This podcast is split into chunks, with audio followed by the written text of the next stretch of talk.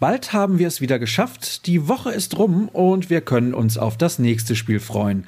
Einen Tag gilt es aber noch zu überstehen, das sollte allerdings kein Problem sein. Und wir starten ja auch mit einer ordentlichen Portion Schwarz-Gelb in den Tag. Herzlich willkommen zur neuen Folge von BVB Kompakt. Schön, dass ihr dabei seid. Ihr hört die Stimme von Sascha Staat und ich begleite euch durch die kommenden Minuten.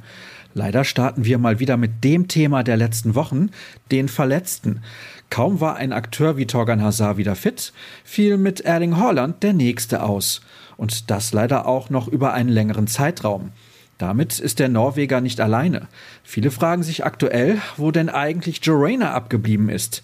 Als Stammspieler in die Saison gegangen, verzögert sich seine Rückkehr seit Wochen. Die perfekte Gelegenheit also, um nicht nur auf Ursachenforschung zu gehen, sondern auch auf wen Marco Rose bald wieder bauen kann. Da wäre zum Beispiel dann Axel Sagadou. Der Franzose war für eine gefühlte Ewigkeit zum Zuschauen verdammt, ist nun aber endlich einsatzfähig. Er soll allerdings zunächst in der U23 Spielpraxis sammeln. Sein Comeback steht also unmittelbar vor der Tür. Wie es mit dem Rest aussieht, das weiß Jürgen Kors. Wir beschäftigen uns mit einer komplett anderen Geschichte und Geschichte ist genau das richtige Stichwort, denn die erzählt Ingo Anderbrügge in seinem neuen Buch. Um das vorzustellen, ist er bei uns in der Redaktion vorbeigekommen und hat darüber mit Sascha Klaverkamp geplaudert. Viele sehen ihn vor allem als Königsblauen, obwohl er auch das Trikot von Borussia Dortmund trug. Wem er die Daumen drückt, verrät er im gut zwölfminütigen Videointerview. In unserem Telegramm findet ihr zwar keine bewegten Bilder, dafür aber aktuelle Nachrichten. Zum Beispiel die Meldung, dass Kevin Großkreuz nun als Fan richtig durchstartet. Wie der ehemalige Profi auf Instagram bekannt gab, wird er die Begegnung morgen gegen Köln auf der Südtribüne verfolgen und von dort aus die Mannschaft anfeuern.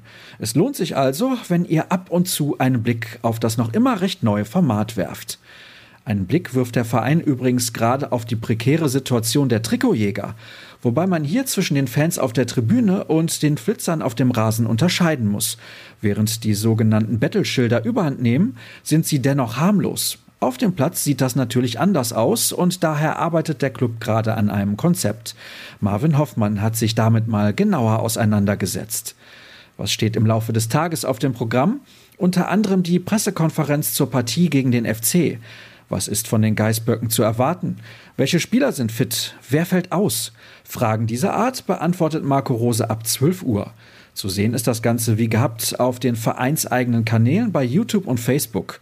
Alternativ bieten wir unseren PK-Ticker an. Redaktionell starten wir mit einer Nummer rund um die Fanabteilung. Sascha Klaverkamp hat bei Jakob Scholz angerufen, der dort als Vorsitzender die Strippen zieht. Was er zu sagen hatte, lest ihr bei ruhrnachrichten.de. Unser Portal steht euch rund um die Uhr zur Verfügung, genau wie Twitter und Instagram.